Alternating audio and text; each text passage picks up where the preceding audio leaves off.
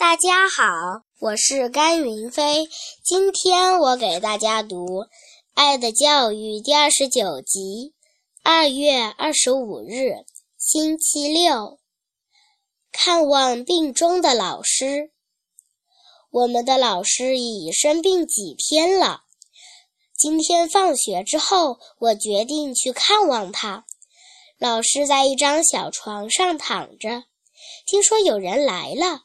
就吃力地用手臂支撑的支撑着身体，抬起上身向外面看，一只手还罩在额头上。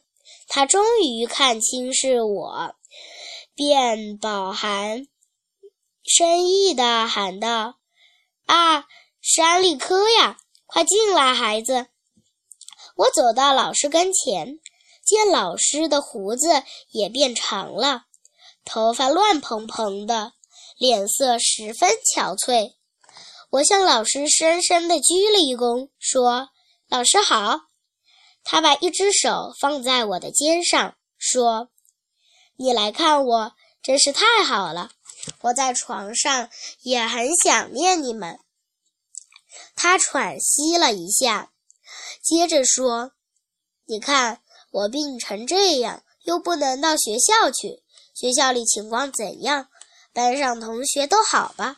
虽然我不在，他们也一定会照样守纪律，是不是？我很想告诉老师班上发生的一些不愉快的事，但是怕老师在病中难过，于是我抬头看着墙上的许多照片。想岔开老师的话题，老师见我看着他的照片，接着又告诉我说：“这些都是我二十年前教过的学生，他们都是些好孩子，如今都已长成、长大成人了。这些照片都是他们送给我作为纪念的，将来我死的时候。”就准备在这张床上看着他们，直到我断气。我爱他们，我的一生都是在这些淘气的孩子中们度过的。等你毕业的时候，也送我一张照片好吗？说着，他从床头柜上挑选了一个最大的橘子，塞进我手里，说：“吃吧，好孩子，口一定很渴了吧？”在老师这里，呃，不要拒绝拒数，就像在家里一样。安利科呀，我多么希望我的病能再好起来，重新回到你们中间去啊！你的算术成绩不太好，好好用功啊！万事起头难，不要害怕困难。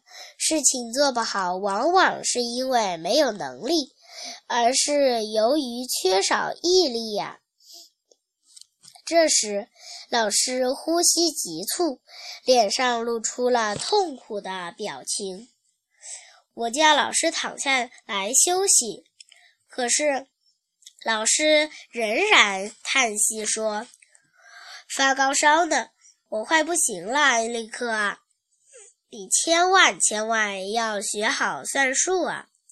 多做些习题，不懂不要不好意思问人，问老师，问同学，直到弄懂为止。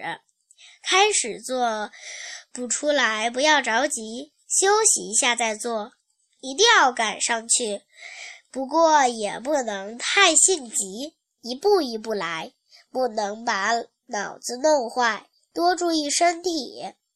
又是一阵喘息。我赶紧给老师倒上一杯热水，放在他的床头。他说了声谢谢，接着说：“回去吧，孩子，向你父亲问好。也许我们还能在学校见面。万一见不见不到了，希望你们常常记得我，记起曾爱过你们的老师来。”我听着，眼泪已夺眶而出，差点哭出声来。